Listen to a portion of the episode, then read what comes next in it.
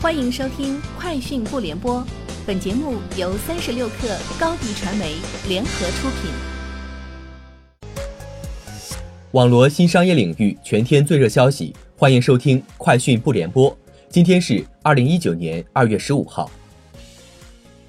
纳斯达克市场情报部高级经理麦克索科尔认为，今年年初的 IPO 环境非常好，市场释放了很多积极信号，但是因为去年年末的低谷。纳斯达克指数目前还没有脱离熊市区域。他表示，如果收入和利润良好，但收益不及预期，企业也许需要以削减成本的方式采取行动。欧盟国家、欧盟委员会和欧盟立法人员达成一致，准备通过立法来遏制谷歌和苹果等科技公司不公平的竞争行为。去年四月，欧盟委员会提出了一项名为“平台到企业监管”的立法提案。希望阻止应用商店、搜索引擎、电商网站和酒店预订网站的不公平商业行为，以此确保科技公司与传统企业获得公平待遇。该立法提案需要得到欧盟国家和欧洲议会的批准才能正式生效。三十六氪讯，据教育部官网，针对有政协委员提出关于停止小学老师用手机微信和 QQ 对学生及家长布置和提交作业的提案，教育部回复称。明确教师不得通过手机微信和 QQ 等方式布置作业，将批改作业的任务交给家长，避免出现学校减负、社会增负、教师减负、家长增负等现象。中国电信方面知情人士透露，中国电信下发了首张 5G 网络下的 SIM 卡，也就是 5G 手机电话卡。SOHO 中国董事长潘石屹率先尝鲜。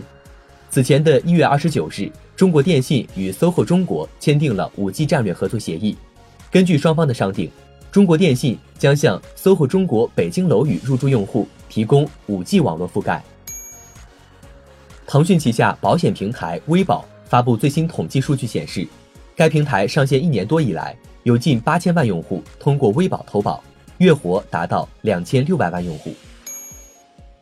三十六氪讯，OPPO 副总裁沈义人表示。我体验过折叠机的工程样机，我觉得折叠屏没有解决究竟能给用户带来交互上或者体验上的提升问题之前，是没有特别大的价值的。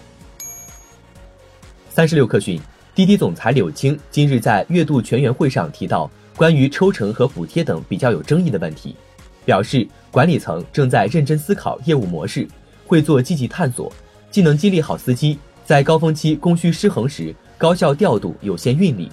尽最大可能满足乘客需求，又能保证公平性。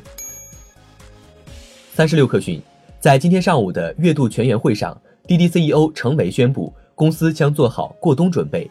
二零一九年将对非主业进行关停并转，对业务重组带来的岗位重叠和绩效不达标的员工进行减员，整体裁员比例占到全员的百分之十五，涉及两千人左右。同时，二零一九年，滴滴将在安全技术、产品和线下司机管理及国际化等重点领域加大投入，继续招聘两千五百人。二零一九年年底，员工总人数将和去年底的一万三千人持平。此前，据 FT 中文网报道，宜家或将在阿里巴巴或亚马逊等第三方网站上进行全行业销售平台的首次销售测试，目前正敲定相关细节。对此消息。阿里方面表示不予置评。以上就是本期节目的全部内容，下周见。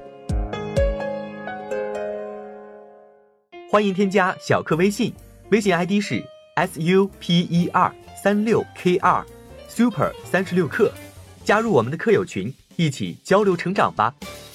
高迪传媒，我们制造影响力。商务合作，请关注公众号高迪传媒。